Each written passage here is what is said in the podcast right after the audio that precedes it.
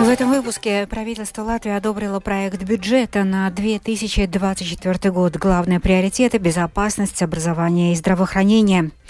Планируется поддержать получателей ипотечных кредитов, чей платеж банку превышает 20% доходов. В Золе туда готовится территория для создания мемориального парка жертв трагедии, случившейся 10 лет назад. Одиннадцатый трамвай начинает курсировать по обеим сторонам Брасовского моста. Рига в ожидании балетной премьеры. В Латвийской опере и балета покажет легендарный балет «Тщетная предосторожность». Теперь об этих и других событиях подробнее.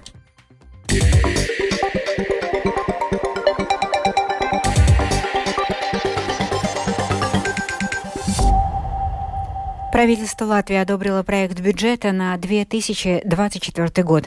Новый бюджет призван способствовать повышению внутренней и внешней безопасности в стране и устойчивому развитию государства в будущем. О том, сколько денег было выделено дополнительно разным сферам и на что они будут потрачены, в сюжете Михаила Никулкина.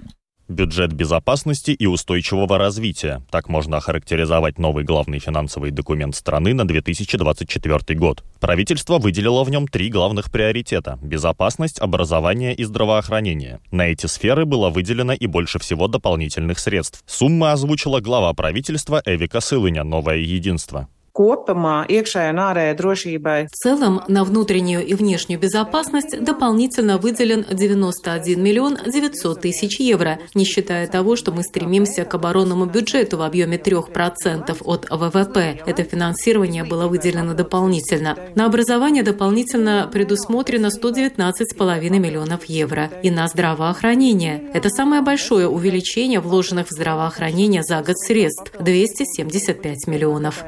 70 75 миллионы. Важными целями, на которые направлен бюджет на 2024 год, Сылыня назвала, например, усиление государственной границы с Россией и Беларусью. Речь идет не только о постройке забора, но и об оснащении границы современными высокотехнологичными устройствами, камерами, датчиками и так далее. Кроме того, бюджет направлен на увеличение зарплат работников сфер образования и здравоохранения, снижение счетов за электричество и энергоресурсы, при этом сохранив и даже увеличив энергонезависимость от ресурсов России, а также планируется постепенно вернуть доплаты к пенсиям, отмененные еще во времена борьбы с последствиями глобального экономического кризиса. По мнению премьер-министра, одобренный правительством бюджет обеспечивает финансовую стабильность страны. Стоит отметить, что бюджет принят с дефицитом. Он составляет 2,8% от внутреннего волового продукта или 1 миллиард 300 миллионов евро. Планируется, что в дальнейшем он будет снижаться и в 2025 году составит уже 2,3% от ВВП, а в 2026 – 0,9%. Запланирован также и рост самого ВВП. Это должно произойти уже в следующем году, заявил министр финансов Арвилс Ашараденс, «Новое единство». Если в этом году в экономике, возможно, не будет существенного роста, то во второй половине следующего года рост возобновится. Мы планируем прирост ВВП в размере 2,5%. И главные величины, которые мы поддерживаем, это продуктивность инвестиций и экспорт. Также здесь есть европейские фонды, находящиеся в распоряжении правительства, в размере 1 миллиарда 600 миллионов евро. Это также существенный инструмент для развития народного хозяйства и общества страны. Министр финансов заявил, что, по его мнению, бюджет составлен адекватно, ответственно и что он полностью обеспечивает все нужды общества и государства в целом. Отметим, что проект бюджета планируется внести в Сейм в пятницу 3 ноября. После его рассмотрения в первом чтении бюджет вернется на повторное рассмотрение в Кабинет министров. Михаил Никулкин, служба новостей Латвийского радио. Министерство благосостояния скептически относится к гражданской инициативе о том, что больничный лист должен на 100% оплачиваться государством из социального бюджета. В министерстве считают, что это создаст слишком большую нагрузку на госбюджет. Парламентский секретарь Министерства благосостояния Рейнис Узолникс в комиссии Сейма, где сегодня рассматривали эту инициативу, сказал, что в случае одобрения инициативы придется повышать налоги. На первый взгляд, 100% выглядит красиво, но это никоим образом не способствует мотивации возвращаться на рынок труда, так как предложение состоит в том, чтобы эта оплата производилась из специального бюджета, который связан со страховыми взносами каждого человека, то нам определенно бы пришлось существенно повысить налог на рабочую силу, чтобы мы могли покрыть эти расходы. Государство планирует поддержать тех получателей ипотечных кредитов, чьи платежи банку превышают 20% их доходов. Однако такой порядок не планируется распространять на семьи с детьми, которым поддержка может быть оказана независимо от величины платежа по отношению к доходам.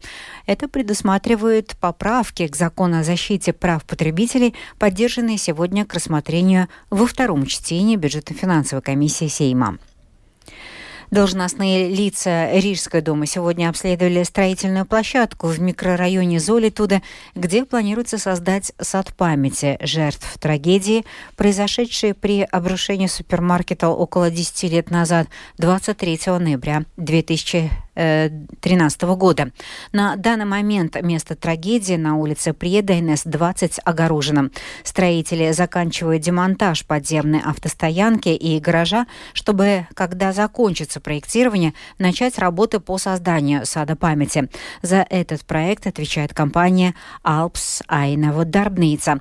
Планируется создать площадь памяти и парк с насаждениями, рассказывает представитель Департамента городского развития Рижской думы Дагнес Самаускс. Будут также художественные объекты, 54 зеркальные сферы, которые символизируют каждого погибшего в трагедии. Далее от этой площади мы можем пройти в среднюю центральную зону. Это место будет находиться на возвышенности. Там будет похожий на бассейн резервуар с водой. Он будет служить в качестве зеркала и создавать связь с небесами во время поминовения погибших. Также в этом месте будет создана специальная стена, где будут указаны имена имена всех жертв трагедии. Кроме того, будет предусмотрено место для возложения цветов и зажжения свечей. Как сообщалось 21 ноября 2013 года, при обрушении супермаркета в Золе туда погибли 54 человека, десятки получили тяжелые ранения. Сегодня возобновлено движение 11 трамвая по Брасовскому мосту и со стороны улицы Бривибас. Таким образом, трамвайное движение по путепроводу полностью восстановлено. Движение остальных транспортных средств по Брасовскому мосту планируется возобновить в первой половине ноября. Введение платы в общественных туалетах Риги не является решающим фактором. Необходимо установить больше туалетных кабинок, сказала председатель Ассоциации пользователей туалетов Элина Колота в интервью агентству «Лето», комментируя планы рижских депутатов ввести плату за отдельные туалеты в размере 50 евроцентов. По словам Колоты, про намерение взимать плату за пользование удобствами говорилось и ранее, но более важным вопросом, по ее словам, является количество туалетов в Риге. Их нужно больше, не имеет значения, платная эта услуга или бесплатная бесплатная, сказала Колате. В Латвийской национальной опере рассказали о первой балетной премьере сезона. Это легендарный балет «Тщетная предосторожность». Он перенесен на нашу сцену в редакции Фредерика Эштона, который поставил этот балет в 1960 году на сцене Лондонского королевского балета. Музыка Геральда. В Риге премьера пройдет 10 ноября. О тщетной предосторожности расскажет Галина Грейдене. Спектакль можно назвать балетным антиквариатом. Его первая премьера состоялась еще в конце XVIII века. У нас балет ставит французский мастер Жан-Кристоф Лесаж, говорит главный балетмейстер нашего балета Айвар Лейманис. Этот балет идет и в Лондоне, и в Париже, и в Нью-Йорке, и в Стокгольме, и в Риме. И только большой, хороший балет может поднять этот спектакль. Хореограф мистер Лесаж, он имеет право переносить эту хореографию. Он досконально знает, знает до малейшего жеста, до самого малейшего шага. И он без помощи видео абсолютно сам все показывал, все отрабатывал. Нельзя изменить ни одного шага. Художественный руководитель постановки, правообладатель этого балета Жан-Пьер Гаске сам работал с Эштоном. Симфоническим оркестром дирижирует Фархат Стаде. Он сказал, что у этого спектакля очень строгие каноны. У него длинная история, и возможности его интерпретации ограничены. В партитуре есть много мелочей, и коллеги из Англии и Франции давали важные советы. Мы не порываем с традицией исполнения этой музыки. А вот что говорит о музыке к балету музыковед Борис Абрамец. Эта музыка очень давно написана. Она весьма старомодна. Музыка, под которую удобно, хорошо, ритмично танцевать. В этой музыке самое главное это как бы мелочи, но мелочи, которые все меняют радикально. Это особые штрихи, это особые акценты, это придает этой музыке живость, упругость, появляется интрига, и тогда эта музыка начинает играть и искриться. Сюжет балета прост. Вдова Симона хочет выдать дочь замуж за богатого помещика. Но дочь любит бедного фермера. В истории балета в роли Симоны всегда были мужчины. У нас Симону танцует Антон Фрейманс. Веселая вдова, да? Очень веселая. Она пытается быть серьезной и грозной, но получается ужасно смешной. А в чем трудность танцевать женскую роль? В том, что в эту женскую роль, по задумке хореографа, нельзя вставлять женственность. И он хочет, чтобы это был именно мужчина в юбке. Она деспотична, пытается из себя делать женщину, но на самом деле она как мужик. Это уже легче, правда? Наоборот, сложнее. Да? Потому что хочется так как-то иногда губки бантиком сделать, как-то так походить, повеляя попы. А нельзя. Это постановка 60-х годов. Знаменитая версия этого балета. Она шла во всех театрах больших мира, включая Россию. Скорее затанцевала, кстати говоря, вдову. По сюжету дочка вас не слушается, выходит замуж. За бедного выходит. За бедного. А мне хотелось, чтобы за богатого. За богатого придурка хотела ее выдать. Получилось за бедного красавца. Куда-то любовь любовь. Он смиряется в конце и радуется. Ну, Очень счастливый конец в этом балете. Тщетная предосторожность – балет для всей семьи. Он будет интересен и детям, и взрослым. Галина Грейдене, служба новостей Латвийского радио. В Даугавпилсе разработали план развития молодежной политики на период до 2026 года. Задача понять нужды молодежи и поддерживать ее инициативы. Подробнее об этом в сюжете Сергея Кузнецова. Управление по делам молодежи и спорта Даугавпилса после реорганизации работает с начала этого года. Наследие структура получила план по развитию молодежной политики в городе. В итоге документ готовился больше двух лет. Его утвердили депутаты городской думы Даугавпилса, рассказывает руководитель управления по делам молодежи и спорта Валерия Линкевич. По пунктам расписан план прямо на следующих три года. План развития до 2026 года – это документ на 39 страниц. Молодежь в нем определяется как ребята в возрасте от 13 до 25 лет. По данным Центрального статистического управления, в этой возрастной категории в Даугавпилсе в 2022 году проживало больше 9 тысяч человек. Это чуть больше 11% от всего населения. Принятая стратегия позволит привлечь дополнительное финансирование для молодежных программ, считает председатель городской думы Даугавпилса Андрей Элкснич. Новые мероприятия, авторами которыми будут молодежь, это раз. И два, это обеспечить большие результаты по вовлеченности молодежи.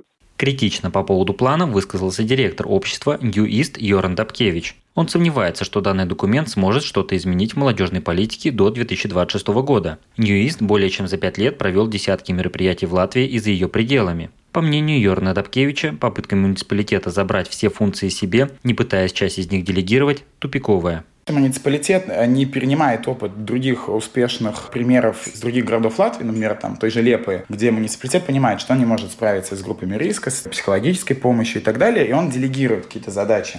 А здесь эта история про то, все взять под свой контроль и пытаться своим муниципальным ресурсом решить все проблемы, что абсолютно невозможно. Например, молодежь указывает в своей статистике, что они хотели бы больше вовлекаться в, именно в общественных организаций, в волонтерскую деятельность. Да? И в плане реализации нет приоритета вовлекать общественные организации, куда молодежь и хотела бы вовлечься. Говоря о таблице в конце плана, где расписан план действия, Йоран Дабкевич смотрит на них со скепсисом, так как нет ясности, а кто всем этим будет заниматься. В разделе «Патриотизме» на 38-й странице документа Йоран отметил текст, который выбивался из общей стилистики и проверил его через поисковик. Нам выходит, что этот текст скопирован просто полностью с сайта minicar.ru. Дальше. Это сайт на латышском, который э, с русским доменом, с разделами здоровья, молитвы, гороскопы и деньги.